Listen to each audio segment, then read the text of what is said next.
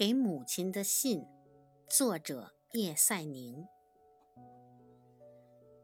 你无恙吧，我的老妈妈？我也平安，祝福你安康。愿你的小屋上空常漾起妙不可言的黄昏的光亮。常接来信说你揣着不安。为着我而深深的忧伤，还说你常穿破旧的短袄，走到大路上去翘首畅望。每当蓝色的幕帘垂挂，你眼前浮现同一幻象，仿佛有人在酒馆厮打。把芬兰刀捅进我心脏。没什么，亲人，请你放心，这只是一场痛苦的幻梦。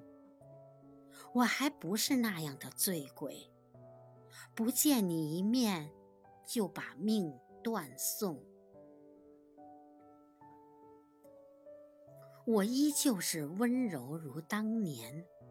心里只怀着一个愿望，尽管从我不安的惦念回到我们低矮的小房，我定要回去，等盼来春光。